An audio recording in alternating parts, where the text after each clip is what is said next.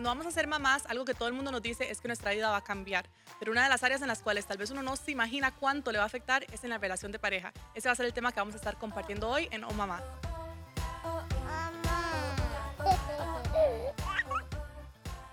Bienvenidos a Oh Mamá. Hoy vamos a estar hablando sobre cómo la maternidad y la paternidad afectan nuestra relación de pareja. Definitivamente esto es algo que es un reto muy grande en un momento donde todas las áreas de nuestra vida están cambiando y también de repente el matrimonio a veces se queda como en el back burner o algo que olvidamos. Eh, la primera pregunta que les quiero hacer, aquí tenemos ahora sí a los esposos para esta conversación, eh, es ¿qué tal vez les hubiera gustado saber antes de ser papás o mamás eh, para prepararse en cuanto a la dinámica de la relación de pareja y cómo el tener hijos afecta eso? No sé quién quiere empezar.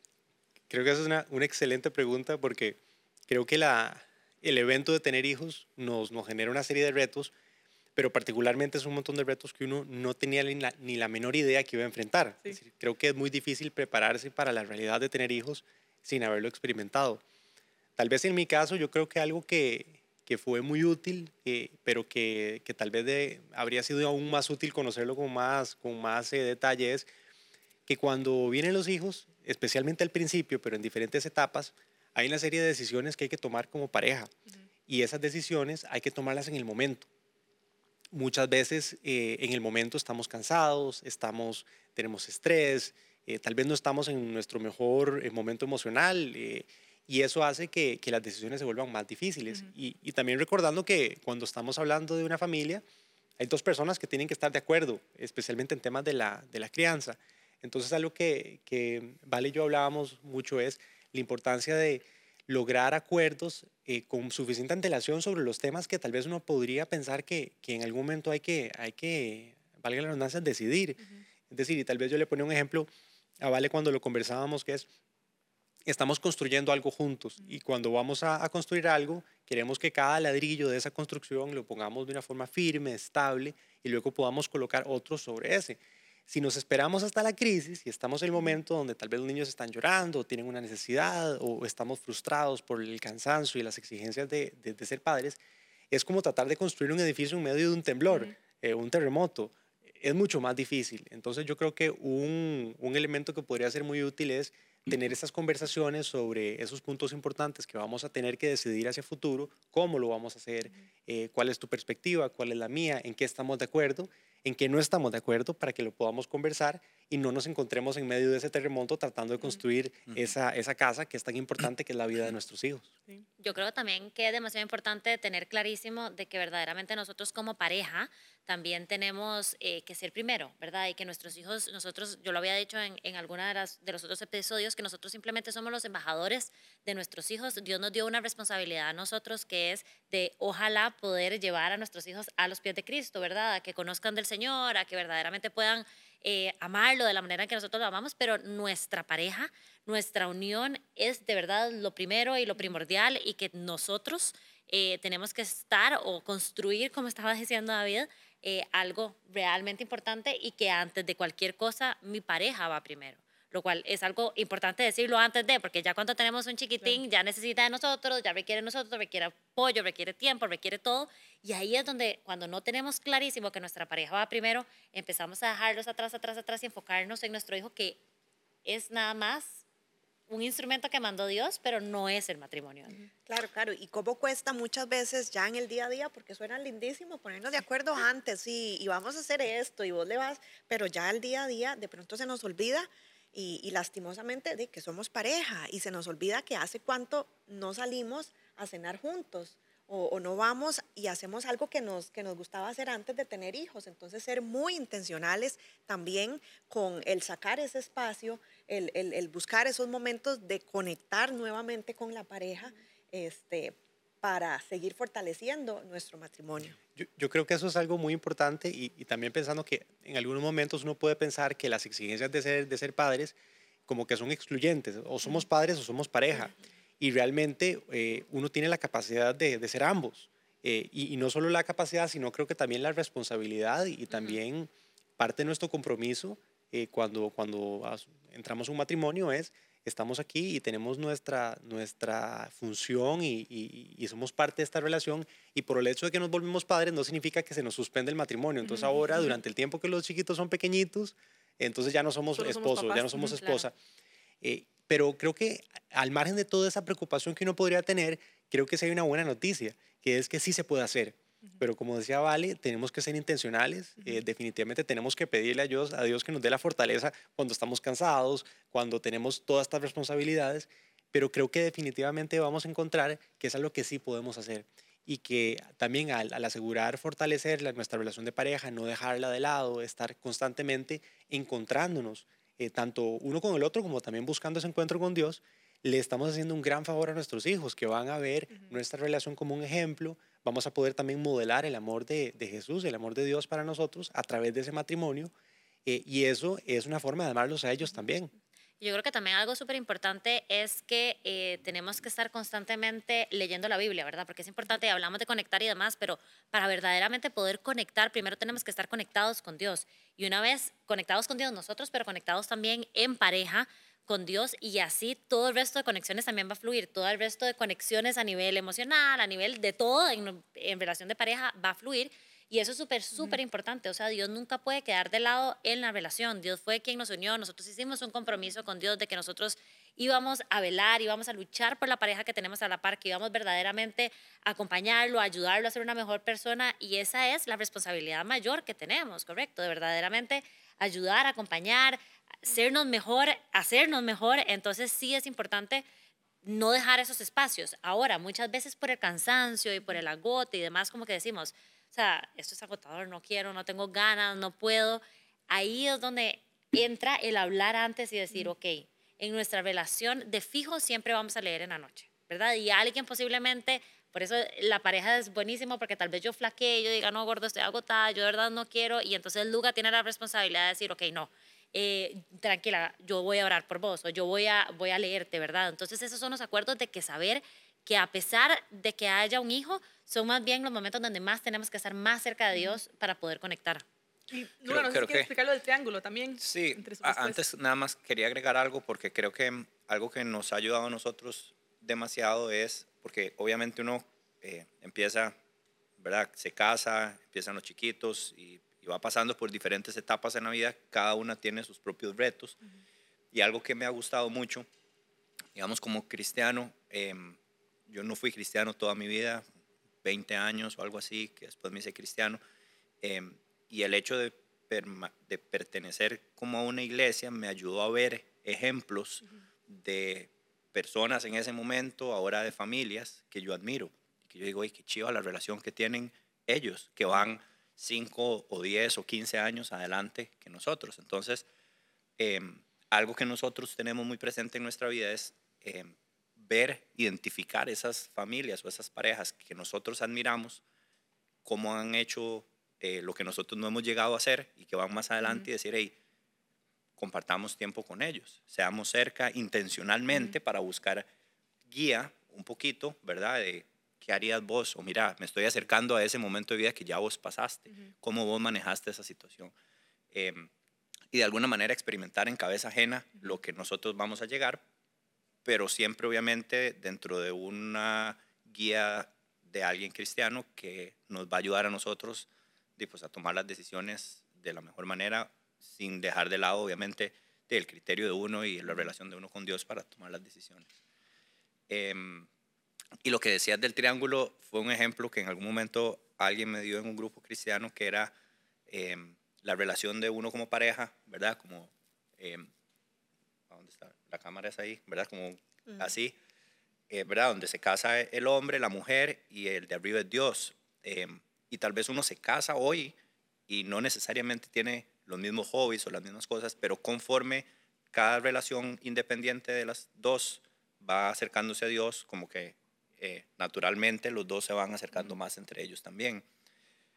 Cuando las personas se casan y tal vez no necesariamente buscan una relación con Dios, y entonces el triángulo es invertido, donde hoy se casan y son demasiado iguales en todo, mismo hobby, les encanta lo mismo, ir a la playa, a la montaña, andar en bici, lo que sea. Eh, pero de nuevo las circunstancias cambian, entonces conforme la relación va adelantando, ¿verdad? El triángulo invertido así, las dos personas se van alejando al punto que muchas veces se encuentran 5 o 10 años después y dicen, uy, pues que ya no nos, ya no compartimos nada. Eh, y ahí es a donde vienen los problemas de matrimonio. Eh, siento que más por la eh, diferencia entre las, los propósitos de queremos acercarnos a Dios y eso nos va a acercar, indiferentemente de lo que a cada uno de nosotros nos guste en el día a día. Yo también creo que una de las cosas que tenemos que tener como parejas es saber que a veces hay que buscar ayuda, ¿verdad? A veces hay que buscar ayuda y buscar ayuda no quiere decir que nuestro matrimonio se esté debilitando, que nuestro matrimonio esté cayendo. Eh, yo a veces hablo de que luego yo hemos ido a consejería y más bien esos momentos han sido de verdad demasiado enriquecedores porque nos ayuda una persona externa a conectarnos, a ver qué es lo que dice la palabra de Dios, cómo podemos ayudar.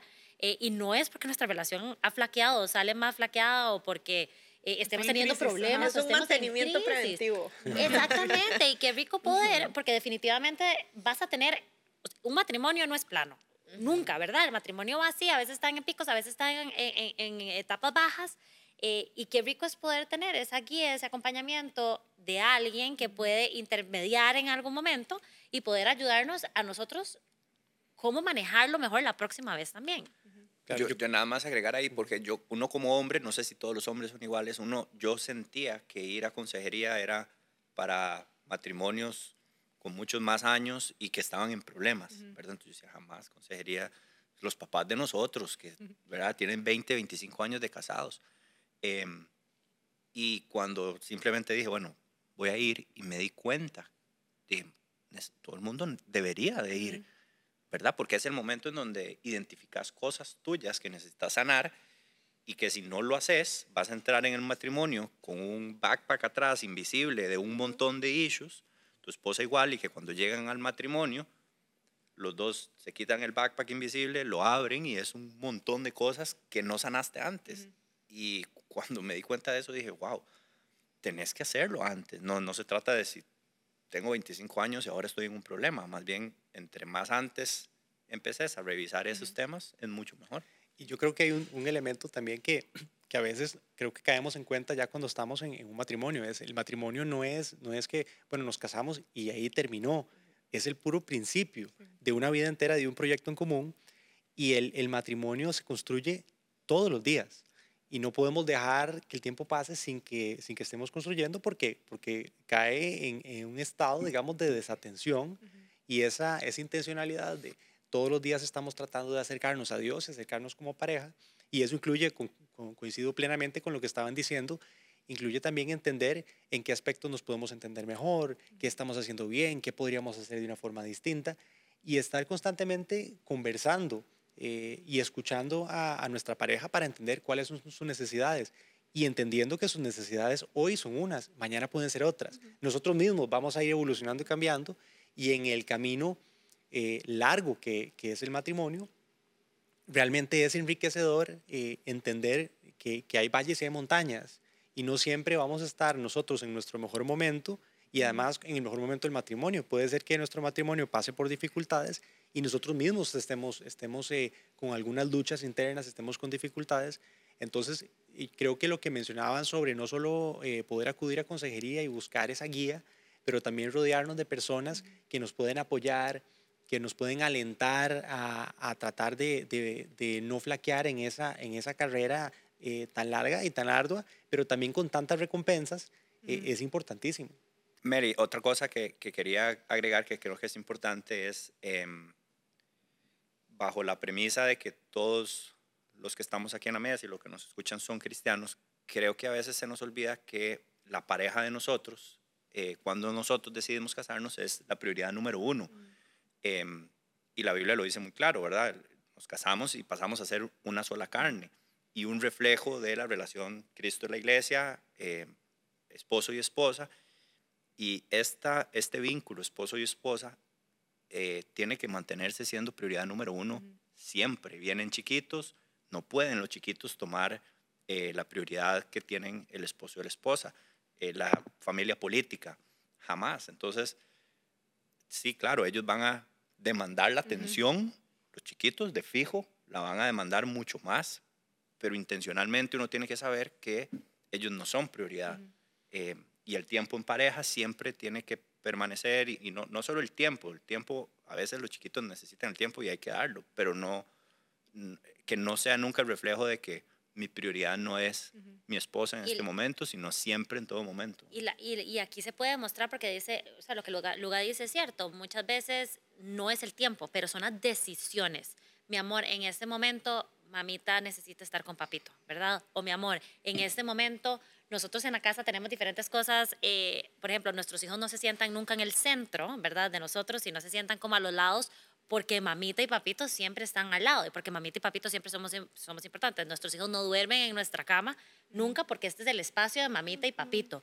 Mamita, pero quiero dormir con vos. Yo entiendo, vos tenés tu cama en este momento, mamita y papito duermen juntos porque están casados. Nosotros no permitimos que nadie se dé besos en la boca más que mamita y papito porque mamita y papito están casados. Entonces, si es algo como que inclusive nuestras decisiones se las estamos haciendo saber a nuestros hijos para que ellos entiendan y, nos- y mi, mi hijo todavía dice, mamita, ¿cuándo me voy a casar yo, verdad? Y yo, mi amor, cuando vas a encontrar a la pareja perfecta, pero están anhelando esa, esa- o sea, qué lindo saber que nuestros hijos están anhelando tener una relación como la de mamita y papito, ¿verdad? Entonces, sí es importante que tal vez, si no tenemos el tiempo, sí dejemos bien claro y habla, abramos nuestra boca para darle la prioridad a tu pareja. Y eso es súper importante. Por ejemplo, otra cosa que nunca se puede hacer cuando uno ya tiene hijos es que si papito dijo algo, ¿verdad? Que si papito dijo no, entonces típico, y ya cuando los chicos tienen tres años, yo lo vivo ahora con Marcelo, voy a ir a decirle a mamita. Entonces pa- el papá le dice, anda a decirle a mamita, mamita te va a decir lo mismo. Entonces vienen de mamita y mamita le dice, mi amor, papito dijo que no, no.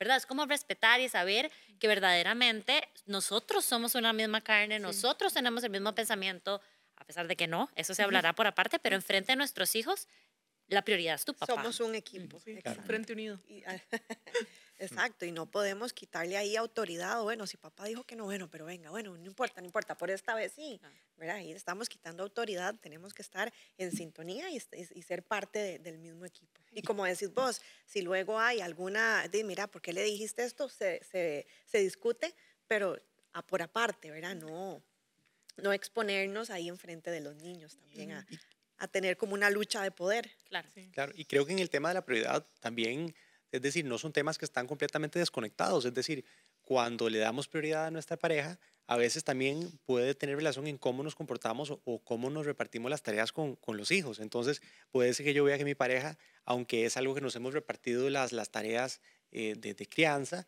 pero tal vez yo sé que mi pareja está cansada, tal vez yo sé que mi esposa ha tenido un día complicado, eh, tal vez eh, eh, nuestra hija en ese día anda un, un poco de mal humor y está siendo difícil, también yo puedo eh, honrar esa prioridad que le doy, también contribuyendo a, ali- a alivianar su carga. Es decir, aquí, como, como decía Luga, somos una sola carne y si yo veo que, que una parte, digamos, de, de, de quién soy yo, porque es mi propio cuerpo, mi esposa, eh, tiene, tiene una necesidad, el poder ayudarle a llevar esa carga, eh, que la compartimos, a pesar de las distribuciones, incluso si implica algún sacrificio adicional eh, de mi parte o de la parte de ella, creo que el, poder hacer eso eh, no solo es un acto de amor, pero también refuerza esa prioridad. Es decir, eh, como pareja estamos juntos en este esfuerzo y estamos tratando de, ayudarnos, de, de levantarnos cuando uno, cuando uno está cansado, cuando está frustrado. Y, y definitivamente creo que es una forma en la cual podemos ah, también honrar esa premisa de que nuestra pareja está primero. Y eso no significa que a nuestros hijos no les vamos a, a satisfacer sus necesidades. Claro. Pero sí es muy importante tener claro que implica que no voy a dejar de, de- de ser un esposo por el hecho de ser un padre. Tengo que poder ser ambos y, y conocer eh, dónde está esa línea y cómo manejar esas dos situaciones, porque de lo contrario eh, nos podemos encontrar en una situación muy difícil que es por estar tan ocupado con los hijos, eh, no estoy atendiendo y no estoy siendo el esposo. Y yo necesito ser un esposo todos los días. Eso iba a decir yo, que tal vez la parte como de, o sea, lo decimos aquí muy cómodos cuando no están todos los chiquitos de nosotros, ¿verdad? Que serían un montón en conjunto gritando y corriendo y necesitándonos. Uno es como contraintuitivo casi, cuando nace un bebé y de repente está, es una criatura, un ser humano pequeñito que está totalmente dependiente en uno para darle de comer, para bañarlo, para vestirlo, para todo. Uno ni, o sea, como que automáticamente por default el matrimonio está, ¿cuál? ¿Qué? ¿Cuál esposo? ¿Verdad? O sea, como que toda la atención de uno y del esposo está hacia el, hacia el niño. Em, pero hay que como que hacer ese cambio de chip de, de, como usted decía, no separarlo, porque al final ser un buen esposo o ser una buena esposa, al, al hacerlo, estoy siendo una buena mamá o papá al ser un buen esposo o una buena esposa. Eh, la forma que Dios nos diseñó y los hijos son el fruto del matrimonio, pero como decía Luga, el matrimonio es una sola carne entre el esposo y la esposa y esa es la, como la dinámica o la estructura que Dios hizo, porque al final los hijos están un ratito en el matrimonio y se van y, volvemos a estar con nuestros esposos. Em, entonces, volvemos a ser pareja eh, por muchos años después, ojalá, eh, que Dios nos dé salud y que podamos estar juntos ya sin los hijos. Así que fortalecer ese vínculo eh, creo que tiene que ser intencional. Cuando decías sobre, el, sobre la ayuda, también creo que otro estigma que tenemos, o sea, no solo ir a consejería, sino también hasta pedir ayuda, o sea, como que a mí a veces me da vergüenza, voy a ser honesta, pedirle a mi suegra que me cuida del bebé para poder salir con mi esposo, porque digo como, y mi, mi mamá siempre me cuenta que mi abuela... Que a mí eso me encanta. Mi abuelita decía, yo les cuido a los chiquitos, pero para que vayan al cine, jamás. O sea, para que vayan a salir, no. Si tienen que ir a trabajar o tienen mandado, la cita médica lo que sea, y se los cuido. Pero para ir al cine con su esposo, jamás. Y mi suegra sí lo hace, pero como que me todavía yo lucho con esa vergüenza porque digo, como, qué pena, ¿cómo le voy a decir eso? Y, ¿verdad? Y como que, pero como que son como paradigmas que uno tiene que cambiar y decir, no, mi matrimonio es importante y necesito pasar tiempo a solas con mi esposo un rato y tener un, un date, arreglarme y salir, ¿verdad? Y no solo eso, sino también hablar que no sea de bebés, porque muchísimas veces estamos metidos en el tema de, de de bebés, de qué es lo que le gusta, de la logística, de cambiarlos y estos, y ni siquiera sé cuáles luchas está teniendo mi esposo, ¿verdad? Ni siquiera sé qué dificultades en el trabajo ni... Claro, en el trabajo y todo eso, pero también ellos están pasando, ellos y nosotros estamos pasando por diferentes luchas. Yo puedo estar pasando por un momento donde de verdad estoy agotada, donde estoy eh, mentalmente cansada, donde tal vez estoy teniendo ansiedad que mi esposo no conoce porque por el trajín del día a día no pude conversar con él. Entonces, claro que hay que sacar esos ratos. Claro que también uno como mujer, bueno, como, como esposa y como esposo, tiene que estar comentándole porque ese es también uno de los principios del matrimonio, que nos ayudemos mutuamente, ¿verdad? Y que cuando él está con algunas luchas yo le pueda ayudar, yo pueda orar como buena esposa y que cuando yo tenga mis luchas y tenga mis dificultades, él me pueda ayudar.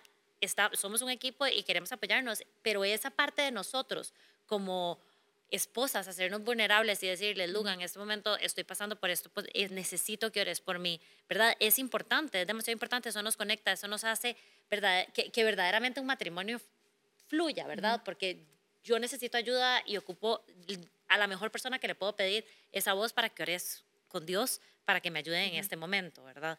Entonces, sí, ¿cómo se logra hacer esto? Se logra teniendo los espacios esposo y esposa solos. Y, creo que también hay un elemento que, que, hay que considerar que probablemente uno de los, de, los, eh, de los regalos más grandes que uno le puede dar a los hijos eh, en la posición en la que estamos como, como pareja es darles el vivo ejemplo de cuál es, qué significa eh, ser pareja, qué significa ser esposo y esposa. Y que en el medio de, esta, de este ejemplo realmente lo que les estamos modelando es cuál es, es, la relación que tenía Cristo con su iglesia. Es decir, es el vivo ejemplo de, del amor de Cristo hacia nosotros. Eh, ellos lo deberían de ver ejemplificado en la relación de pareja. Entonces, qué oportunidad que tenemos todos los días eh, de hacerlo. Ahora, hay que ser honestos. Como seres humanos que somos, cuando nos ponemos a pensar qué implica eso y, y cuando, cuando estamos hablando de, de, sacrificios que hacemos todos los días, que los deberíamos de ser felices. Pero nuevamente tenemos que estar muy conscientes de que esto es realmente una oportunidad y que al tener una relación de pareja sólida y sana, donde estemos constantemente creciendo, fortaleciéndonos, apoyándonos y acercándonos a, Dios, eh, nuestros hijos van a estar viendo todo esto. Entonces, esos espacios que, mencionaba Luga, y, claro, el hecho de, de, sacarlos, estamos invirtiendo también en nuestra relación de pareja y a la vez invirtiendo en nuestros hijos. Entonces, eh, para amarlos no significa estar al lado de ellos todo el tiempo. A veces también el tomar un poco de tiempo para nosotros, para, para hacer ese chequeo, ¿cómo estás? ¿Cómo estoy? ¿Cómo te estás sintiendo?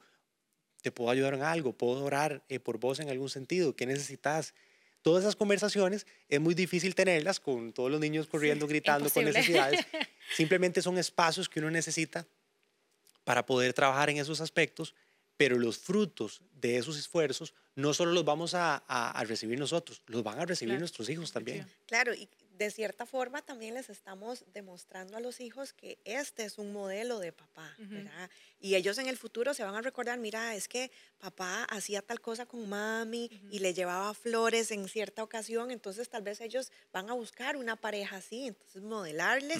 Ahorita estamos, como hemos dicho anteriormente, estamos, estamos sembrando la semillita y ya a futuro, en unos años, en décadas también, tal vez podemos, vamos a poder ver el resultado de tanto esfuerzo y de tanto trabajo.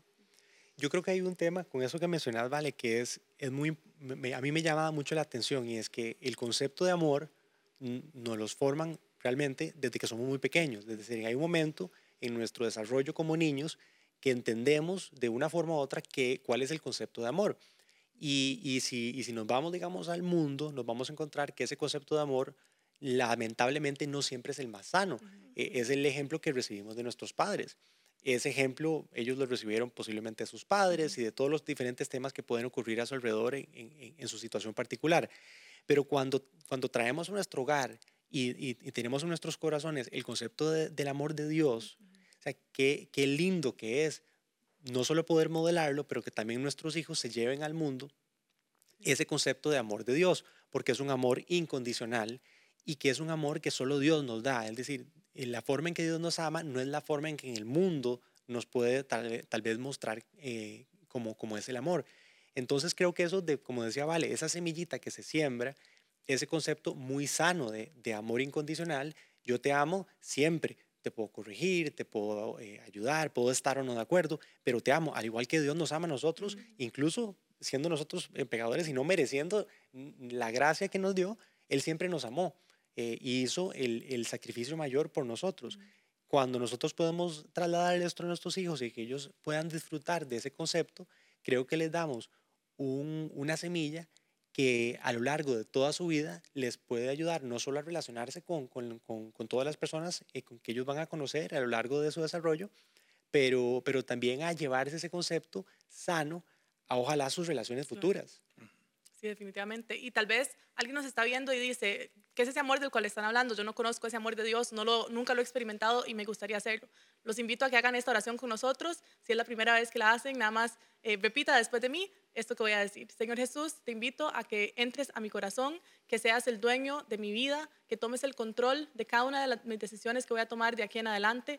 Invito a tu Espíritu Santo a que more en mí, a que empiece a transformarme de acuerdo a tu perfecta voluntad, Señor. Y te pido que tú guíes mis pasos, como tu palabra dice, que voy a caminar sobre huellas que de antemano han sido trazadas para mí, Señor. Te pido, Señor, que yo pueda conocer ese amor tuyo, ese amor tuyo como Padre, ese amor incondicional que tal vez eh, no he conocido antes, que definitivamente no lo voy a encontrar aquí en el mundo, pero que solo tú tienes para mí. Escribe mi nombre en el libro de la vida y guíame en cada uno de mis pasos. En el nombre de Jesús, amén.